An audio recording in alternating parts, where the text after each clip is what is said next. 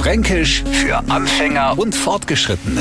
Heute Die Bisgung. Also wir Franken sind schon ganz besonders kreativ, gerade wenn es um, naja, sagen wir mal, Schimpfwörter geht. Und das ist die Bisgurgen auf jeden Fall.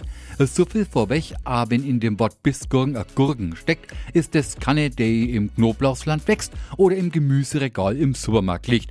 Und schmecken tut's auch nicht, im Gegenteil.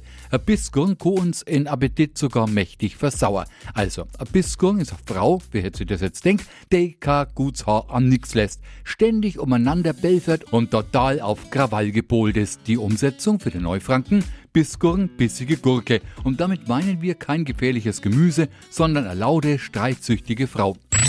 Fränkisch für Anfänger und Fortgeschrittene. Morgen früh eine neue Ausgabe. Und alle Folgen als Podcast auf radiof.de.